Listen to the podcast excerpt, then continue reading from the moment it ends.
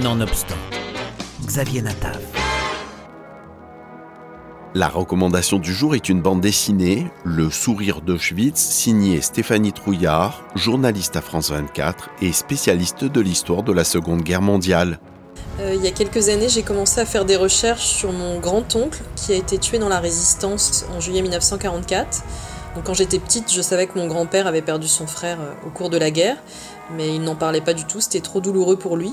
Donc j'ai commencé à faire des recherches il y a une dizaine d'années en me disant, bah, finalement on a un héros entre guillemets dans la famille et personne n'est capable de me dire euh, qui il était, pourquoi il s'est engagé, comment il est mort.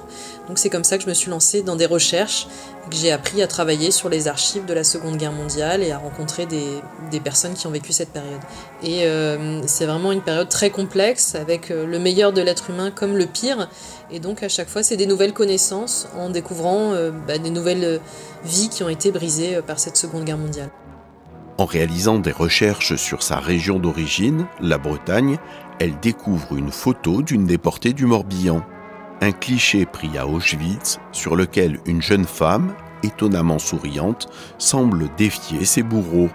Comment peut-on sourire dans une telle situation? Qui est cette femme? L'enquête de Stéphanie Trouillard révélera son passé de résistante et l'histoire de sa ville, Port-Louis.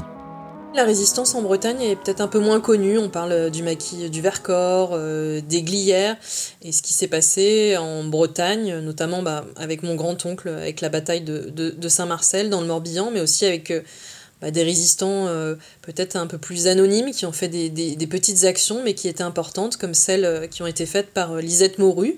C'était une jeune résistante de Port-Louis, près de Lorient, dans, dans, le Morbihan, et avec son ami qui s'appelait Louis Séché, ils ont commencé à résister, ils, avaient, ils étaient adolescents, Lisette avait, euh, avait 17 ans, euh, à faire des petits actes de résistance. Donc c'était euh, faire passer des messages, faire des, des V de la victoire. Et eux, ce qu'ils ont décidé de faire, c'était des, listes de gens qui travaillaient pour les Allemands. Et c'est finalement ce qui les a perdus, puisqu'ils ont été dénoncés à cette période.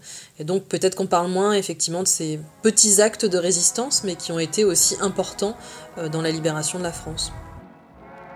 Dans cette nouvelle BD co-signée avec Ronan Coquin pour les dessins, la journaliste nantaise Stéphanie Trouillard retrace le parcours de Lysette Moru, résistante à Port-Louis et morte à Auschwitz en Pologne, et de son compagnon Louis Séché, lui aussi décédé en déportation. Ces deux amoureux ont été dénoncés par deux femmes de leur village. Alors euh, c'est vrai que les BD que j'avais vus sur Auschwitz, il y en avait beaucoup qui étaient euh, très noirs, en noir et blanc, très violentes, très dures. Donc euh, l'idée c'était quand même de s'adresser à des jeunes, notamment à des troisièmes qui étudient cette période de l'histoire en cours. Donc il fallait pas que ce soit non plus trop, trop noir, trop rebutant pour eux, tout en ne cachant pas la réalité des faits. C'est pour ça aussi que j'ai utilisé notamment des écrits de, Charlotte Delbo qui sont en soi assez parlants dans ce qu'elle dit sur euh, ce qu'elle a vécu. C'était une camarade de déportation euh, de Lisette. Et pour le deuxième aspect, le fait de ne pas avoir donné les noms des, de ces deux personnes qui ont dénoncé Lisette et Louis, j'aurais pu le faire en fait, puisqu'elles ont été condamnées. Euh, il y a des actes de justice, elles ont été condamnées à, la libération.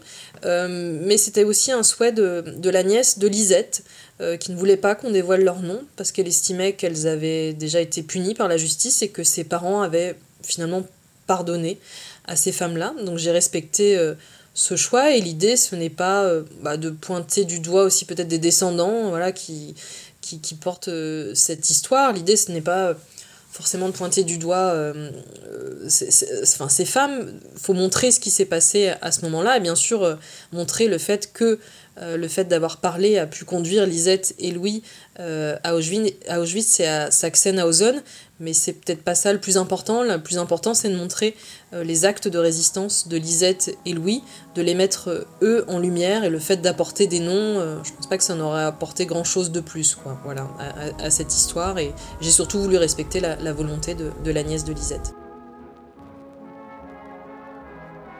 Aux éditions Les Ronds dans l'eau, la BD Le sourire d'Auschwitz, signée par Stéphanie Trouillard et Ronan Coquin.